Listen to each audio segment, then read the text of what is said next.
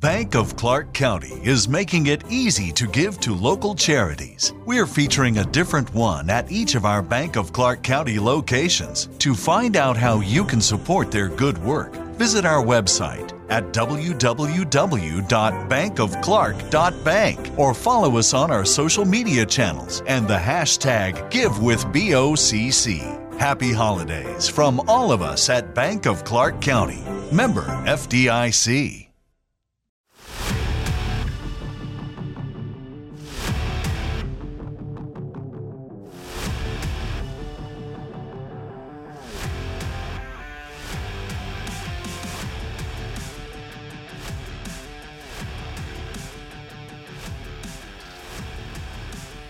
Hablar de Jaime Viñals, nuestro invitado en la presente edición de nuestro podcast, es hablar de un guatemalteco ejemplar. Él es montañista y conferencista internacional con énfasis en temas motivacionales. Sus conferencias buscan mostrar la importancia de la productividad, competitividad, el liderazgo y muchos otros valores como la perseverancia, disciplina y trabajo en equipo, valores requeridos para el crecimiento integral de todo ser humano. Ha escrito varios libros en donde ha dejado plasmados sus memorias y experiencias. Esta semana está con nosotros Jaime Viñales. Me siento muy privilegiado de contar con la compañía de Jaime Viñales en el episodio de esta semana. Con Jaime compartimos esta interesante charla. Si crees que el episodio de esta semana le puede ser útil a alguien de tus contactos, amigos o familiares, mándanos un nombre. Nosotros compartiremos el episodio por ti y con ello nos ayudas a crecer la comunidad de Cacao Podcast. Invitados a que no se pierdan el presente episodio. Sean todos bienvenidos. Comenzamos de inmediato.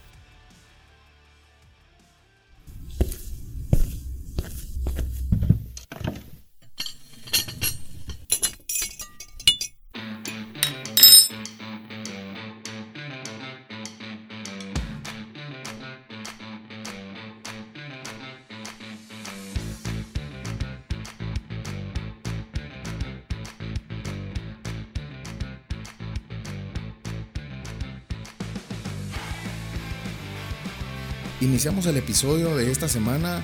Hoy tenemos un invitado y un episodio súper especial. Les quiero dar la bienvenida a Cacao Podcast. Me llamo Fernando Barrios y hoy estamos estrenando el episodio número 20. También estamos en nuestra página web en cacaopodcast.com. En nuestra página pues están todos los episodios que hemos tenido a la fecha. Hoy estamos con una celebración pues bastante grande. Cada vez vamos dando eh, pasos y seguimos creciendo. Tenemos un invitado súper especial, un guatemalteco súper destacado. Les doy datos importantes de nuestro, de nuestro invitado. Con estos datos ustedes van a saber de quién se trata. Oigan esto. El 23 de mayo del año 2001, nuestro invitado se convirtió en el primer guatemalteco centroamericano en alcanzar el punto más alto del planeta, el monte Everest hazaña que realizó junto a montañistas de otros países. Ha recibido la Orden del Quetzal, este es el galardón más importante que se entrega a un guatemalteco destacado, es conferencista internacional y ha realizado varias expediciones para National Geographic. Ustedes ya saben quién es, hoy me acompaña Jaime Viñals, bienvenido Jaime. Gracias Fernando por el espacio y felicitaciones por este programa y te auguro mucho éxito en él. Muchísimas gracias Jaime. Pues aquí estamos con un logro más celebrando este episodio número 20. Finalmente pudimos eh, acomodar las agendas de ambos para poder realizar este episodio. felicidades. No, pues muchas gracias, las felicidades también. Vamos a platicar un poquito sobre su vida, Jaime. Eh, cuénteme, profesión, don Jaime. Bueno, yo estudié en la Universidad de San Carlos y me gradué de biólogo. Soy licenciado en biología y tengo un grado de maestría de ecoturismo que obtuve en la Universidad de Ulacita en Costa Rica. Ok. Y eso es el grado académico, pero no ejerzo la, profesión. Sí, seguro, ¿no? Y biología, el amor, y digamos, por la naturaleza, ¿no? Por, por seres No, la biología eh, surgió porque a mí siempre me ha interesado la vida. Buenísimo. Y entonces, eh, inicialmente, pues pensaba vivir de eso, pero cuando estuve en la universidad en los primeros años surgió el montañismo, gracias a un evento que ya no existe, que existía, que se llamaba De Cumbre a Cumbre. Era un movimiento organizado por un grupo de médicos que lo que buscaban era fomentar el montañismo en Guatemala, que, que ellos son los, fueron los fundadores de lo que se conoce como la Federación de Montañismo en la década de 1960.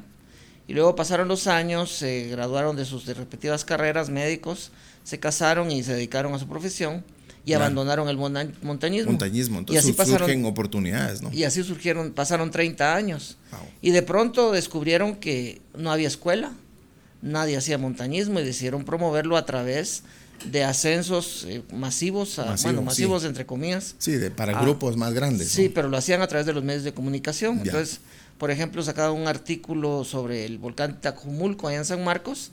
Y luego de escribir muy interesantemente el volcán, decían, vamos a ir tal fecha, quien quiera, allá vamos a estar. Invitaciones para que se apunten. No daban transporte, no daban nada, pero sí eh, ayudaban mucho en orientar a la gente y motivarla a llegar. y en una de esas esos viajes yo leí sobre el volcán Tajomulco precisamente y con unos amigos de la universidad fuimos a subir.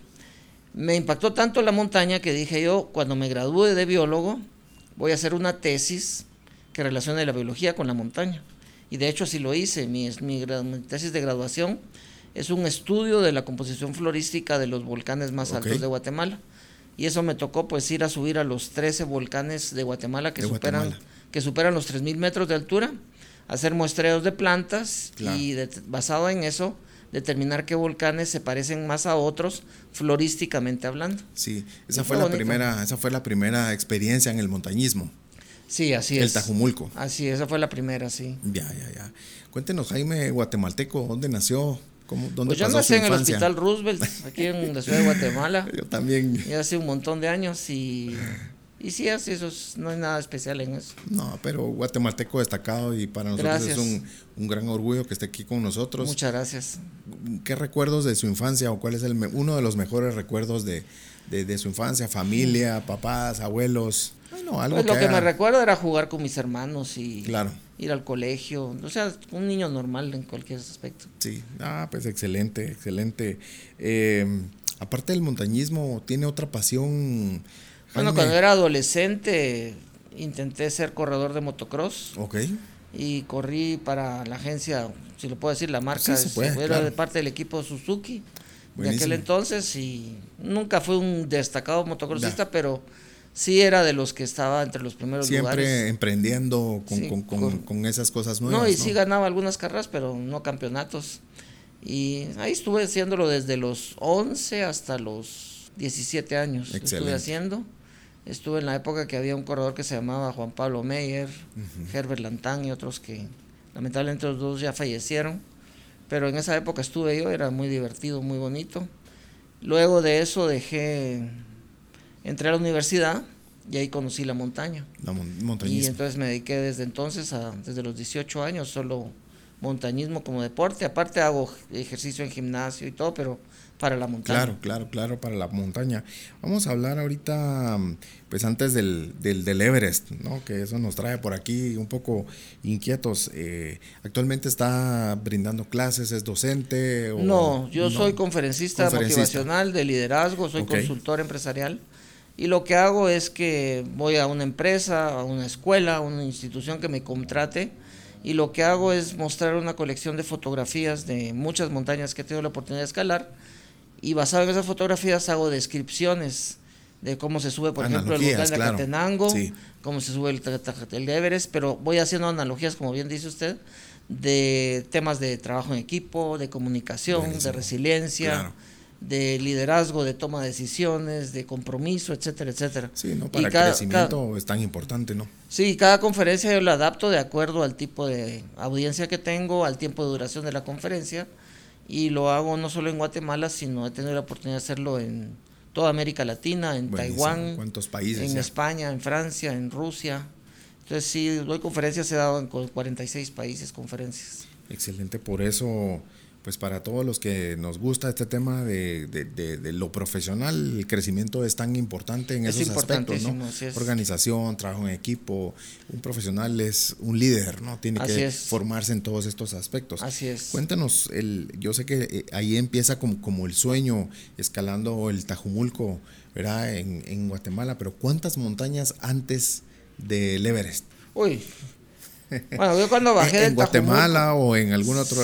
le voy a contar así rápidamente. Es, cuando bajé del Tajumulco me gustó tanto la experiencia más que el esfuerzo físico fue encontrar que subir una montaña es como la vida. Claro. En la cual, en la vida, hay una partecita mía que me está susurrando el oído, que me rinda, que, que me queje de todo, que sea mediocre. Eso representa, esa vocecita representa mi lado negativo. Que uno no avance. Y el otro lado es eh, una vocecita que me dice, sigue adelante, ten paciencia, descansa, pero no te rindas, ten enfoque. Eso es el lado positivo. Y esa lucha de lo positivo y negativo fue lo que me hizo subir el Tajomulco. Porque una parte, me invitaba, una parte me invitaba a rendirme, a quejarme y a alejarme de ese sitio, y la otra me inspiraba a decir, se puede y lo vas a lograr. Afortunadamente el lado positivo fue el que prevaleció, pero esa lucha de lo positivo negativo, que es la vida diaria, me encantó la forma que se manifestó en el Tajomulco. Entonces dije yo, quiero sentirlo otra vez. Y dije yo que la mejor forma de sentirlo es subiendo otras cumbres. Otras cumbres, otras montañas. Dije yo voy a subir todas las cumbres que hay en Guatemala. Pero ahí descubrí que yo tenía dos problemas. Uno, no sabía cuántas cumbres había en Guatemala y dos, no sabían dónde estaban. Entonces empecé a investigar. Por supuesto. Dije yo, ¿dónde me dan esta información? Fui al Palacio de los Deportes, a la Federación de Montañismo y les pregunté. Sí, en Guatemala tenemos 37 cumbres, les digo. Me dijeron, eso no es cierto, les digo, no puede ser. ¿Por qué no? Usted conoce la superficie territorial de Guatemala, para sorpresa no lo sabía, 108.899 kilómetros cuadrados. Y le agrego yo, ¿y sabía usted que en ese territorio el 70% es montañoso? Yo lo sabía por la biología, porque lo estudié. Entonces, no, no sabía. Pues solo haga números. Si el 70% es montañoso, es imposible que solo hayan 37 cumbres. No convencido de esas cifras, seguí investigando. Entonces llegué al Instituto Geográfico Nacional y ahí me fue peor, porque me dijeron que habían 33. Alguien se robó cuatro cumbres en el camino, dije yo. Seguía sin convencerme ese pequeño número y fui investigando hasta que finalmente llegué al INSIBUME. Y en el INSIBUME, que usted sabe es una institución que nos provee pronósticos del clima, claro. pero además estudia la volcanología y la topografía del país, ellos tienen un listado completo de las 594 cumbres que hay en Guatemala. Tienen nombre, están exactamente ubicadas y se conoce perfectamente su altura. Entonces, basado en ese listado, me dediqué en los siguientes seis años a subir las 594 cumbres de Guatemala. Luego de eso, eh, por Centroamérica recorrí las 25 cumbres más importantes de cada uno de los países centroamericanos. El Salvador, Honduras, Nicaragua, Costa Rica, Panamá. Luego fui a República Dominicana, fui a Cuba, fui a Puerto Rico, Trinidad y Tobago, Aruba, Jamaica. O sea, todo Centroamérica y el Caribe escalé. Y en eso digo, ¿y ahora qué voy a hacer yo? porque se me acabaron qué, en más, ¿Qué más viene, pues? Porque todo lo que yo había subido eran montañas muy parecidas, se llaman media montaña, que son montañas que tienen vegetación hasta la cima, solo es caminar, no tienen ninguna complicación. estamos en una región tropical, nuestros países. Sí, es subtropical, perdón que lo corrija, pero es la biología. tropical es de Colombia para el sur. Ok. Entonces dije yo, ¿qué voy a hacer ahora? Entonces me pasó lo mismo que la pandemia del año pasado. Así es. Tuve que reinventarme entonces dije yo, ahora voy a buscar alta montaña, montañas con hielo, con nieve, con glaciares, y lo más cercano que encontré fue México. Ahí hay tres nevados que superan los 5.000 metros de altura, que nos dan una pequeña introducción de lo que es alta montaña. Así es. Logré conseguir con esa visita a México una beca para recibir un curso básico de alta montaña en la Universidad Nacional Autónoma de México, la famosa UNAM. La UNAM. Y fue de cuatro meses. Entonces me, me permitió subir no solamente esas tres cumbres que tienen más de 5.000 metros de altura, sino otro montón de montañas más. Y regresé muy contento de esa experiencia aquí en Guatemala. Y dije yo, ¿y ahora qué hago? Yo me quiero dedicar a alta montaña y no hay en Guatemala. Entonces ahí entendí algo que yo digo mucho en mis charlas. En la vida tenemos que aprender a descubrir para qué somos buenos y principalmente qué nos gusta hacer. ¿Qué nos gusta hacer? ¿Cuál es nuestra pasión? ¿Qué nos sí, Por ejemplo, usted con Cacao Podcast si realmente le gusta y lo apasiona, que se nota que sí, pues se va a sentir de vacaciones cuando está trabajando, porque disfruta lo que hace. Entonces yo dije, me quiero seguir dedicando a alta montaña. Entonces, antes de tomar la siguiente decisión, me gradué en la universidad. Terminé mi tesis, eso fue en 1994. Y entonces entregué la tesis, la tesis y luego de eso tenía en una mano el título aéreo y en la otra tenía un boleto aéreo para irme a Ecuador, para aprender andinismo guardé el título, sigue guardado y me fui a Ecuador. Entonces la siguiente... Siguiendo sueños, pues, digamos. Sí, entonces seguí, me fui a Ecuador, eh, me regalaron ese boleto aéreo a aprender lo que es andinismo. Andinismo es una palabra que viene relacionada a los Andes, en Sudamérica, y es una técnica de montaña. Tiene su forma de escalar, su forma de nutrirse y la forma de asimilar y la filosofía de ascenso. Es, diferente al alpinismo sí, y totalmente, montañismo. no, montañismo es generalizado. Es generalizado. Dentro del montañismo está el andinismo, el himalaísmo, el alpinismo, la escalada en roca, la espeleología, la exploración de hielos, todas las áreas del montañismo tienen diferentes nombres y el nombre generalizado y correcto, como usted dice, es montañismo. Montañismo. Pero yo quería aprender andinismo, entonces me fui a Ecuador y empecé a escalar cumbres como el Cotopaxi, el Chimborazo, el Alpamayo y otras montañas de Ecuador. Y luego de esa experiencia de Ecuador tomé una decisión. No era suficiente lo que había hecho en Ecuador para aprender realmente las técnicas del andinismo. Entonces decidí quedarme en Sudamérica dos años. Yo estaba graduado, no tenía compromisos aquí y no tenía dinero tampoco, entonces me convertí en un mochilero ah. para poder viajar, como esos que ven Antigua en Panajachet, solo que yo sí me bañaba todos los días y empezaba a escalar cuanta cumbre podía, desde Venezuela hasta el sur del Chile, en la Patagonia. Hasta la Patagonia. Y donde me quedaba sin dinero, pues trabajaba cuidando carros, lavando carros, de mesero, lo que me dieran para agenciarme un poco de dinero pero yo era feliz, con poco dinero tenía para comer. Haciendo lo que le y haciendo lo que me gustaba, aprendiendo. Lo apasiona.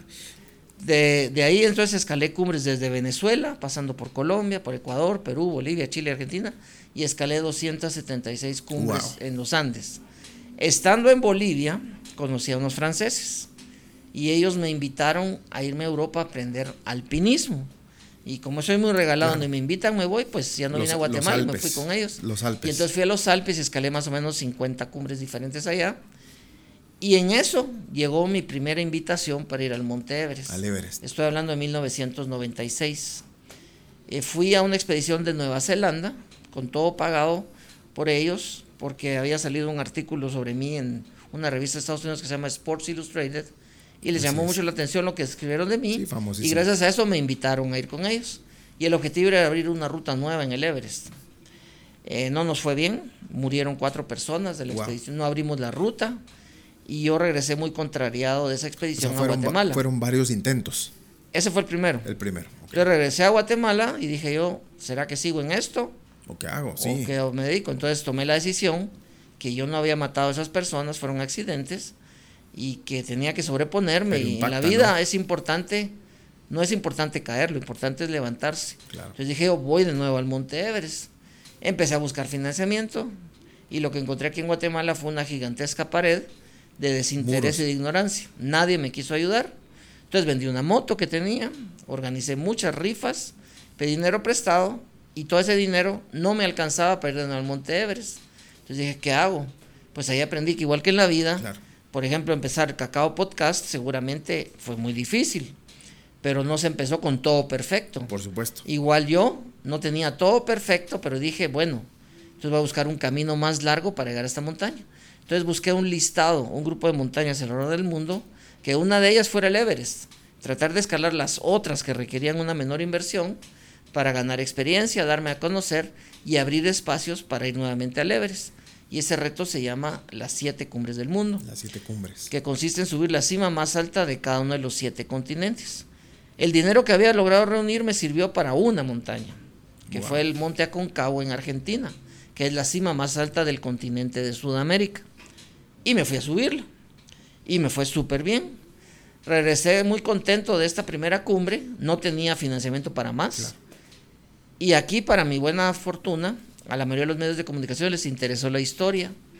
Entonces, lo publicaron y entonces empezaron a leerlo empresas importantes.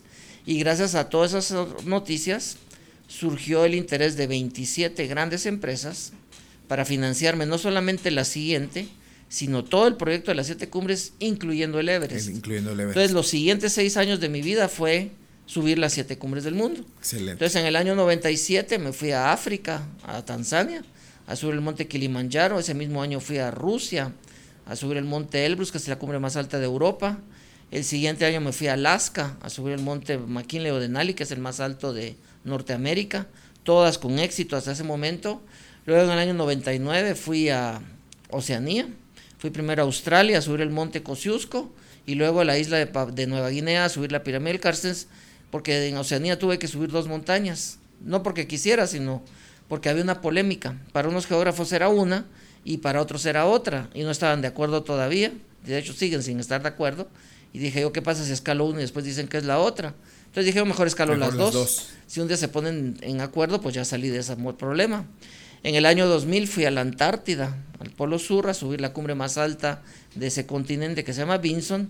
Y en el año 2001 fui de nuevo al Monte Everest, terminando el reto de las siete cumbres del mundo con la cumbre del Monte Everest. El Everest, sí. Entonces así fue que, eso fue lo que hice antes del Everest. antes hay mucha preparación, experiencia, eh, decisión también.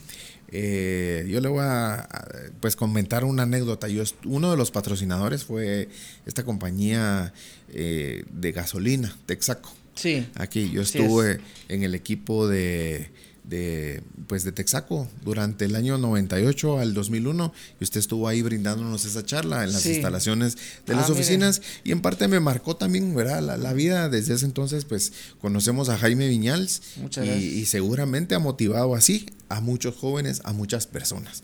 Tengo aquí algunas cosas que creo que sí son bien importantes. Escalar una, una montaña no es, no, no, es fácil, ¿no? Las cumbres eh, se requiere mucha preparación. ¿Qué se come? ¿Cómo se alimenta? Eh, ¿Cuántos meses de preparación? Es, es, un reto en todo sentido, ¿no? Sí, claro. Tanto físico como mental. Más que reto es una forma de vida, creo yo, porque las montañas son todas son diferentes. Por ejemplo, no es lo mismo subir el volcán de Acatenango que subir el Monte Everest o del ese de la Antártida del Vinson. Entonces, yo lo que tengo es una costumbre diaria de la preparación, la, la divido en tres aspectos, que es física, técnica y mental. La preparación física es el motorcito, el cuerpo funcione. Eso se logra con entrenamiento de pesas, con mucha repetición, poco peso, para obtener lo que se llama simetría muscular. Cuando uno tiene simetría muscular, no es ese fisiculturista gigantesco, es una persona normal, pero que no se lesiona. Porque hay un equilibrio de fortaleza y resistencia muscular. En todo el cuerpo. En todo el cuerpo. Entonces, si yo me torzo la rodilla, hay un área del cuerpo que normalmente está más débil, que está fortalecida para sostener eso y me evita un esguince, por ejemplo. Eh, la parte técnica es el uso adecuado de cuerdas, porque subir este tipo de montañas que yo voy, pues requieren mucho equipo de seguridad, porque uno duerme colgado en hamacas, uno tiene que hacer travesías por varios meses, entonces tiene que aprender a cómo caminar con esquís, por ejemplo, cómo usar unas botas que pesan 5 libras cada una y que tienen unas púas abajo de la suela que se llaman crampones. Y todo eso tiene una técnica que hay que aprender a hacerlo. Las mochilas también. La mochila, cómo cargarla, sí, exactamente. poner tiendas de campaña, conocer aspectos meteorológicos para saber cuándo viene una tormenta y refugiarse o cuándo es la oportunidad de ir a la cima, por ejemplo. Dentro de ese aspecto técnico también está conocer cómo nutrirse, porque no es lo mismo comer en la montaña que antes de la montaña o después. Lo que sucede es que en la montaña jamás vamos a recuperar condición física. Ahí es un desgaste constante. Vamos a desgastar. Entonces hay que comer comida deshidratada, que es comida que no se congela, que no ocupa mucho espacio y que se requiere muy poca energía para poderla digerir. Es una como las frutas secas, por ejemplo. Sí, seguro. Es espantosa la comida, pero es lo único que podemos utilizar, porque imagínense, llevamos, llevamos un pedazo de una manzana, es tanto el frío que esa manzana se convierte en una piedra, que es imposible morderla, por eso llevamos comida deshidratada, y hay que acostumbrarse a ella, hay que adaptarse a ella, está la etapa de, también del desecho de sólidos del cuerpo, la digestión tiene que ser muy eficiente, porque nos deshidratamos tanto que defecamos una vez a la semana, por ejemplo. Y entonces todo eso es parte de la Bank of Clark County is making it easy to give to local charities. We're featuring a different one at each of our Bank of Clark County locations. To find out how you can support their good work, visit our website at www.bankofclark.bank or follow us on our social media channels and the hashtag GiveWithBOCC. Happy holidays from all of us at Bank of Clark County. Member FDIC. The holidays are a moment of togetherness and joy and a reminder of how tradition creates happy and fulfilled communities. Make this holiday season patriotic with a visit to National Harbor and its stunning new Spirit Park. Marvel at one of the largest American flags in the region and beautiful displays of American art. Make this holiday season the most meaningful of all at National Harbor. Learn more at nationalharbor.com-spirit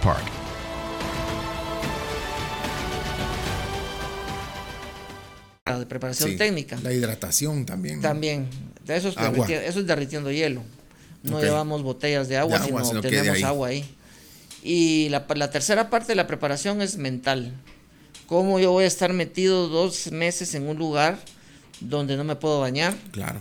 Donde me puedo sentar en una silla, donde no tengo refugio, un techo donde refugiarme. Cómodamente. Donde veo las mismas caras las 24 horas donde hay ausencia de sonidos, todo eso hay que prepararse. Pero es los sonidos de la naturaleza. Ah, A mí me encanta, pero lo que le cuento es la forma que me preparo. Sí. Y entonces lo hago de forma diaria, todos los días hago esto. Y entonces si mañana me toca ir a una expedición, yo estoy uno está preparado. Sí, y también viene la etapa que es planificación. Yo, por ejemplo, tengo en enero 2022 una expedición muy complicada a una parte de la Antártida que muy poca gente va es a subir el volcán más alto de ese continente que se llama Sidley, que es parte del final de un enorme reto que estoy metido hace años y que estoy a punto de culminarlo. Y voy con rusos, entonces tengo que aprender. El, el, idioma. Eh, yo he estado ya antes escalado con rusos, pero no una expedición organizada en Rusia. Claro. Entonces tengo que aprender un poquito del idioma y cosas, pero es bonito. Seguramente. Entonces es parte de la preparación. Es parte de la preparación. Y cada una de estas eh, expediciones, ¿no? Estos emprendimientos de cada cumbre, eh, cuéntenos, ¿se sube con equipo, eh, con más personas, con más colegas? Sí, yo nunca escalo solo. Con, cuántos o cómo es la Eso varía de acuerdo al lugar que vaya. Por ejemplo, en el Monte Everest éramos 18 personas eh, llegamos cinco a la cima. Eh, en la Antártida, que voy ahora, somos cuatro. Eh, la, que, la última que hice así grande fue en el 2018, que fue en Papúa Nueva Guinea, éramos 10 personas. Varía de acuerdo primero al costo de la expedición. Así es. Al interés de los otros montañeros, porque el mundo de alta montaña en el que yo me muevo realmente no es tan grande. Entonces es muy fácil a través de mi página de internet, yo pongo voy a tal lugar, a quién le interesa. Entonces me empiezan a escribir. A sumarse. Gente que conozco y gente que no conozco. Gente nueva. Entonces lo que hago yo es investigar a estas personas. Primero, si tienen los recursos, porque yo no les puedo pagar el viaje. Cada uno tiene que pagar lo suyo. Y segundo, qué experiencia tienen, porque en cierto momento mi vida puede depender de la otra persona. Claro. Entonces tengo que estar seguro con quién estoy yendo a la montaña. Un, un trabajo en equipo en, ese momento, ¿no? Es interdependiente. Comunicarse y, y Entonces todo eso lo investigo. En este caso, no estoy organizando la expedición. La razón es que esta montaña está en una zona de la Antártida restringida 100% a todo el mundo. Solo pueden entrar ocho personas al año a ese lugar en el mundo. Y los rusos son los únicos que tienen los aviones que tienen el acceso a esa parte particular de la zona. Son unos aviones que se llaman Tupolev. Entonces, por eso busqué ir con rusos. Y afortunadamente lo encontré. De hecho, hoy en la mañana precisamente recibí ya la, confirmación de que estoy aceptado en la expedición. Qué felicidades. Y hace que somos cuatro personas nada más. Ahora lo que me toca es conseguir el financiamiento. Conseguir el patrocinio. Que es un montón de dinero. Que, es un reto también, ¿no? Es otro reto. Es otro reto. entonces esto, como subir montañas para mí es como una empresa. Hay que planificar, hay que administrar recursos. Cada nueva montaña es un reto nuevo. Es una empresa nueva, sí. Eso es como gerenciar una empresa. Sí, seguro. Es bien bonito, sí. Sí, eh, yo le decía esto mentalmente porque pues ahí viene lo que nos comentaba, ¿no? El, el, el, el yo positivo y el yo que prefiere quedarse en su casa Así cómodo, entonces como, como una lucha y ya con tantas montañas, pues ahí está la experiencia, ¿no? En el caso mío ya son 30 años subiendo montañas, entonces ya no es tan difícil tomar una decisión de este tipo. Y de hecho nunca me ha costado porque yo disfruto mucho subir montañas. Eso es mi pasión, es mi mundo. Claro. Y lo que más me interesa es que subir montañas para mí representa ir a algún lugar a vivir ciertas experiencias que luego regreso a compartir con otras personas a través de mis conferencias. Excelente. Para mí eso es lo más importante. Sí, y tantos países, ¿no? Sudamérica. Sí, ha estado en 102 países, en todo el mundo ha estado, gracias a Dios. Ya ha estado en 102 países a la fecha. Ok, eh, ¿hay alguna cultura que haya sido más difícil poderse adaptar o comunicar en alguna de estas expediciones?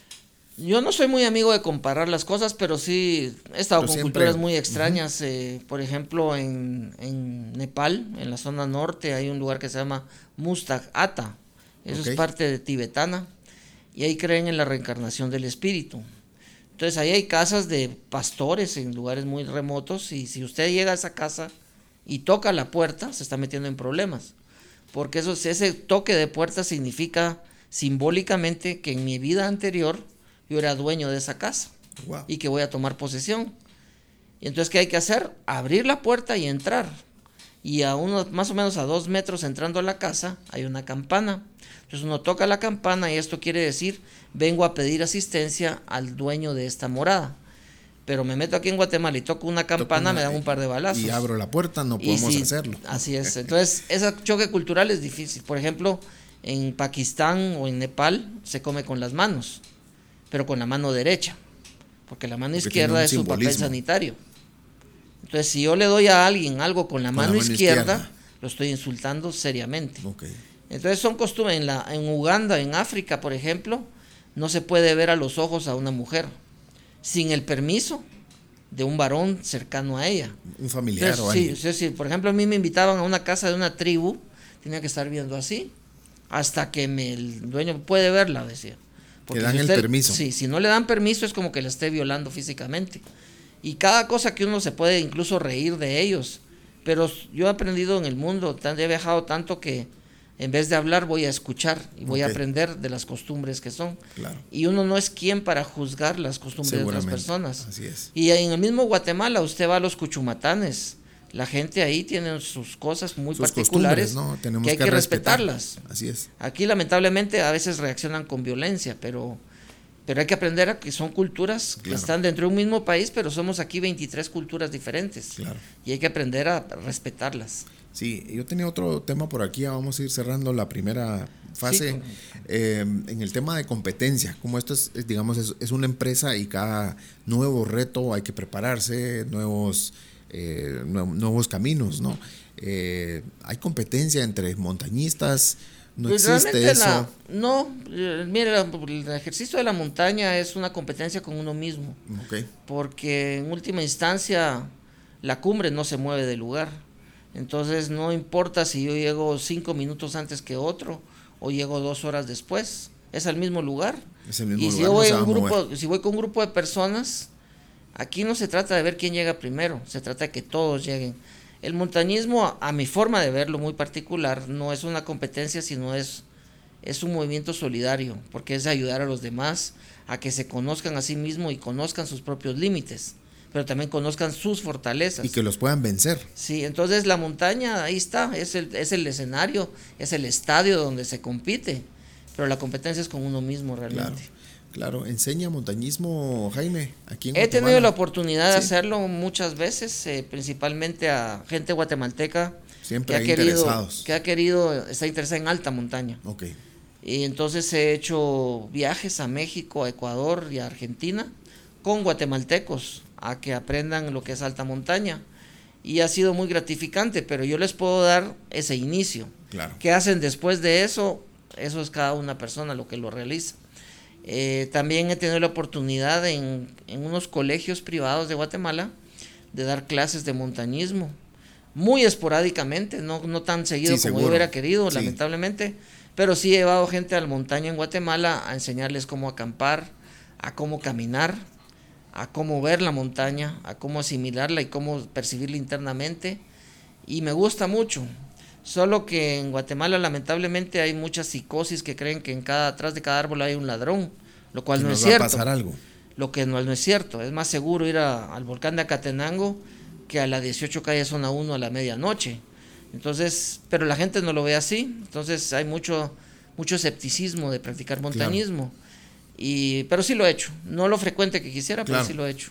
¿Alguna persona cercana le dijo a Jaime Viñals que no se podía realizar algún emprendimiento? Alguien, ah, alguien que le dijo, estás loco, esto no se puede. Sí, eso existe en todo. Sí a veces nos enfrentamos, bueno, uno, nosotros mismos, ¿no? Pero a veces nuestro círculo, en ocasiones la familia, amigos, nos pueden decir, mira, estás loco, ¿qué estás haciendo? Y, no, y no te dan ánimos, ¿no? En, voz de, Jaime, ¿qué diría al respecto? Bueno, eh, sí, pero no solo cercanos, sino lejanos también. Siempre. Es, eso es una parte cultural de nuestro país, que la gente no hace nada, pero le molesta que alguien quiera hacerlo y empiezan con negatividades sin yo, creo yo soy fervientemente creyente de que el que no peor lucha es la que no se hace seguro y sí pero yo no soy una persona que se deje llevar por por negatividades tan fáciles tan vanas como esas y lo que sí hago es que con mucha educación los escucho pero nunca contesto okay. y eso no lo tuve muy cercano de hecho mi familia eh, bueno, no mi esposa sino mi mamá mi papá que en paz descanse ellos eh, siempre me dijeron que no importaba lo que hiciera en la vida, que lo hiciera bien. Porque cuando se hacen bien las cosas y se disfrutan, las recompensas vienen solas, me decían ellos. Mi papá sí nunca entendió que me fuera a meter cinco meses o cuatro meses a una montaña, pero nunca me dijo que estaba loco, sino simplemente si lo disfrutas, hacelo. Porque él fue una persona que siempre pensó que en la vida uno vino a ser feliz. Y la única forma de ser feliz es haciendo lo que a uno le gusta y dando resultados. Entonces yo eso lo tengo muy ferviente y también mi papá me enseñó desde muy pequeño. Yo tengo dos hermanos mayores. Ok. Y me llevan bastantes años. Pero mi papá acostumbraba, junto con mi abuelo materno que falleció, eh, a llevarnos a caminar. Íbamos al Cerro Alush.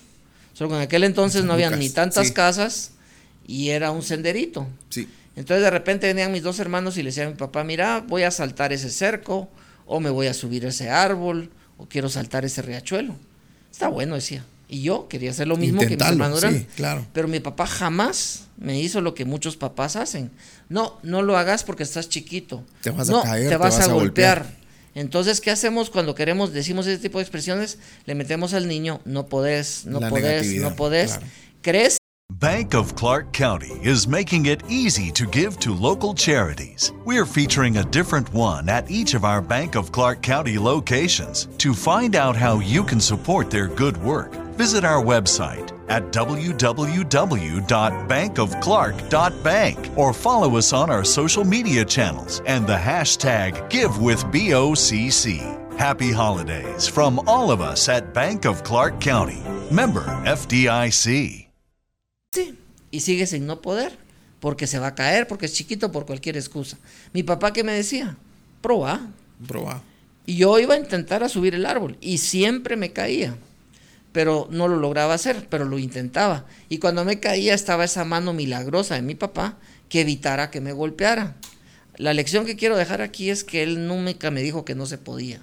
Me dijo que lo intentara, pero siempre estuvo pendiente de que no me pasara nada. Eso mismo hago yo con mis hijos. Entonces creo que esa forma de educación le enseña a uno a no rendirse antes de empezar algo, a no ver algo imposible si ni siquiera ha hecho un primer paso. Ni siquiera se ha intentado. Sí, y yo lo que creo, yo que invito a la gente, la, lección que me gustaría dejar es que se atrevan a soñar en la vida y que no, que porque no tengan dinero o porque no tengan educación, no es que no lo puedan hacer, simplemente es empezar por dónde, por el principio, por tratar de investigar de qué se trata lo que quiero lograr preparar, informarse y darse cuenta que lo que yo quiero lograr no es ese monstruo, monstruo de cinco cabezas que no se puede alcanzar. Todo es posible en la vida. Y este podcast es un ejemplo. Pues, no, creo que haya sido fácil empezarlo, porque esto no es fácil, más en un medio como el nuestro. La decisión, Pero hay que hacerlo. Y hay que estudiar de qué se trata. Y cuando uno ya se mete en ese mundo, se da cuenta que se puede. Y simplemente tener la constancia y la paciencia y el coraje de hacerlo. De hacerlo, sí. ¿Qué, se siente, ¿Qué se siente, Jaime, cuando se ven esas eh, fotografías de cada una de las, de las cumbres con la bandera de Guatemala? Ah, es mucho orgullo, mucha satisfacción de haber tenido el privilegio de hacerlo. Es, eh, bueno, de hecho, con cada una de mis conferencias vivo pasando ese tipo de fotos. De fotografías. Y es muy emocionante y me, es lo que me inspira aún, aún actualmente seguir haciéndolo con esta trayectoria tan impresionante, ¿cómo se logra ese balance entre familia y trabajo, digamos? Que ese trabajo, pues, es como hobby, no se disfruta, pero ¿cómo se logra, no? Las familias tienen cierta necesidad, más ahora, ¿no? Que no estamos todos al mismo tiempo juntos o, sucede esta, esta, situación. ¿Cómo, se logra ese balance? Pues se logra con una buena comunicación con la pareja y con los hijos, eh, con respeto a las individualidades de cada uno o sea, por ejemplo, mi esposa es una persona que antes de casarse conmigo tenía una vida, tenía sus amistades. hacía sus cosas y yo nunca he sido alguien que le digo, mira, ya no te juntes con X persona, sino ella sigue teniendo sus cuchubales, como ella llama, sus reuniones, sus chonguengues y todo. ¿Y, ¿Y por qué? Porque hay fidelidad, hay confianza, hay compromiso de que estamos como pareja formando una familia con dos hijos y es la comunicación es fundamental. Aparte de eso, es el respeto. Por ejemplo, ella nunca me ha dicho que no suba montañas. Ella lo hizo, de hecho nos conocimos subiendo montañas. Ah, ella subía con su papá, que en paz descanse, y con sus hermanas y nos conocimos en el volcán Chingo. Ah, Ese volcán está en Jutiapa, en la frontera con El Salvador. Y estaban precisamente en este evento de cumbre a cumbre que le contaba.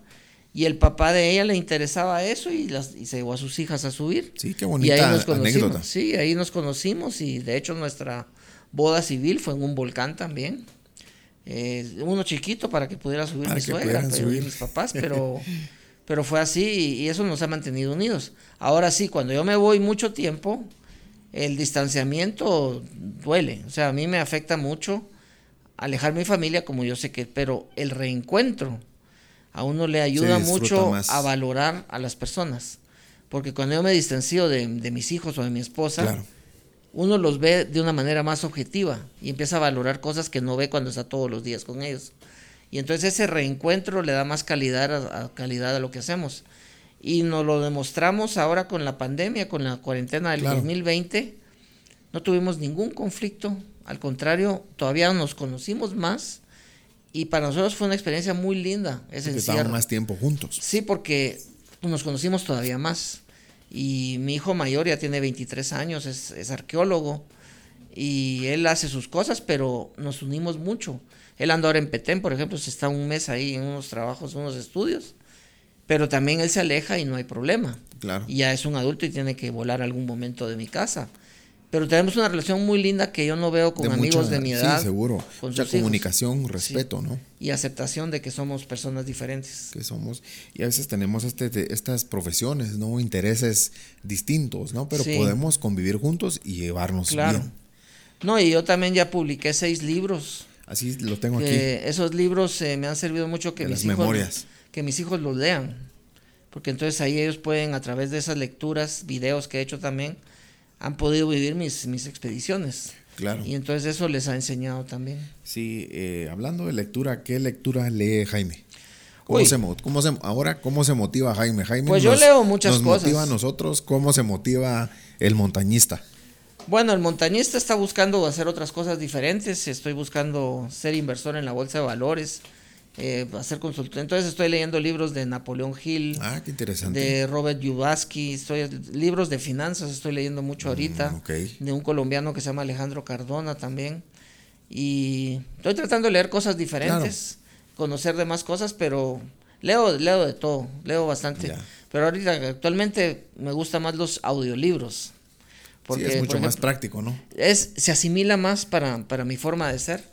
Entonces estoy, por ejemplo, yo hago, yo corro todos los días, 10 kilómetros.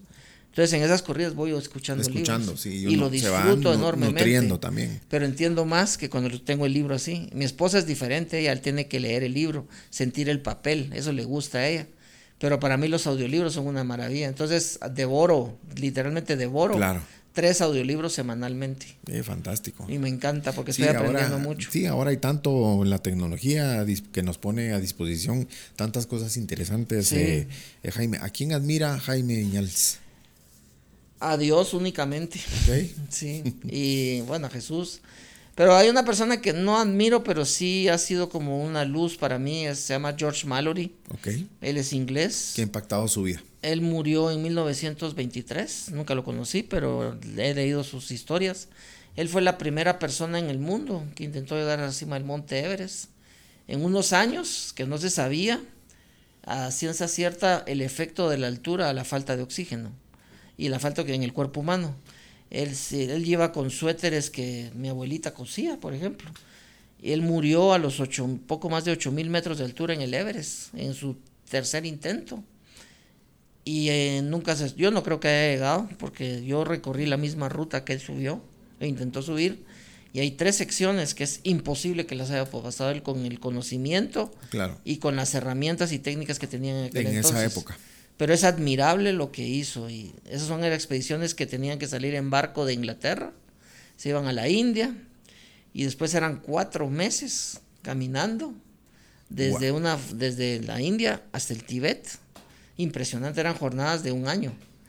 Y él no le gustaban mucho los periodistas. Y entonces cuando le pregunté, ¿y por qué quieres subir esa montaña? Se queda viendo con una mirada, porque está ahí contestaba cosas así. es la, que, es la que toca. Es la que toca y todo, y murió en el intento.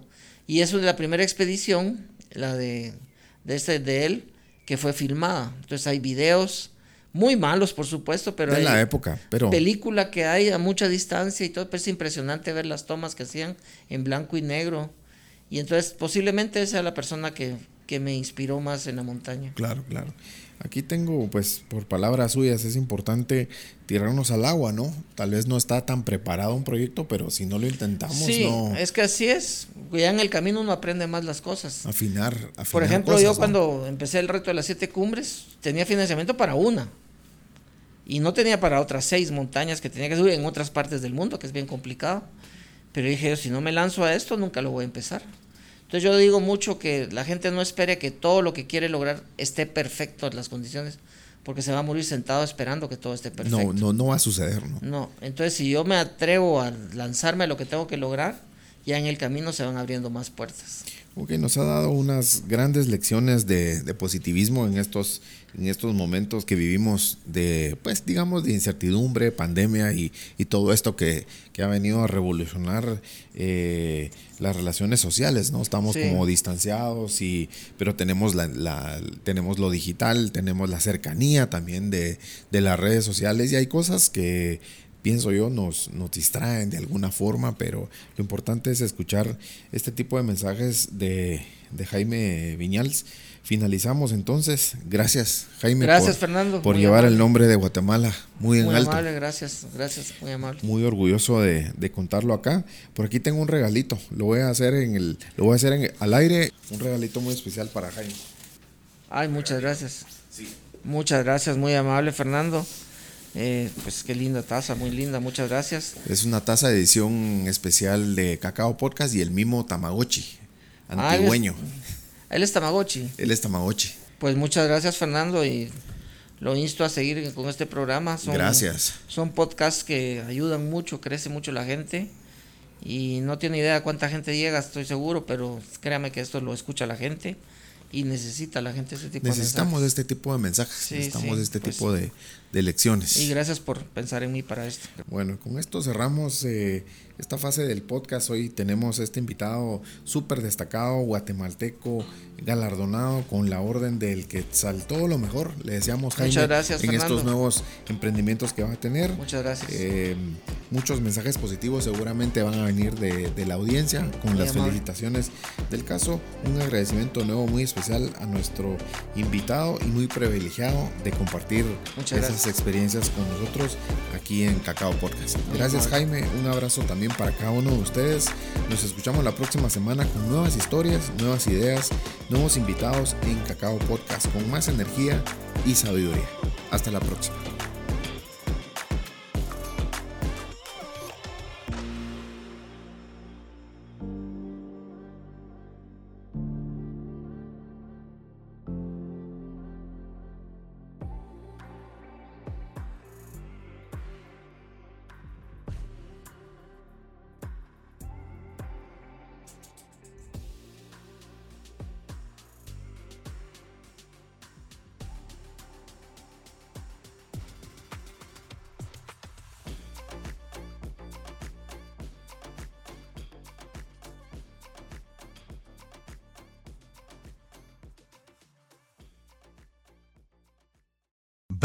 Clark County is making it easy to give to local charities. We're featuring a different one at each of our Bank of Clark County locations. To find out how you can support their good work, visit our website at www.bankofclark.bank or follow us on our social media channels and the hashtag GiveWithBOCC. Happy holidays from all of us at Bank of Clark County.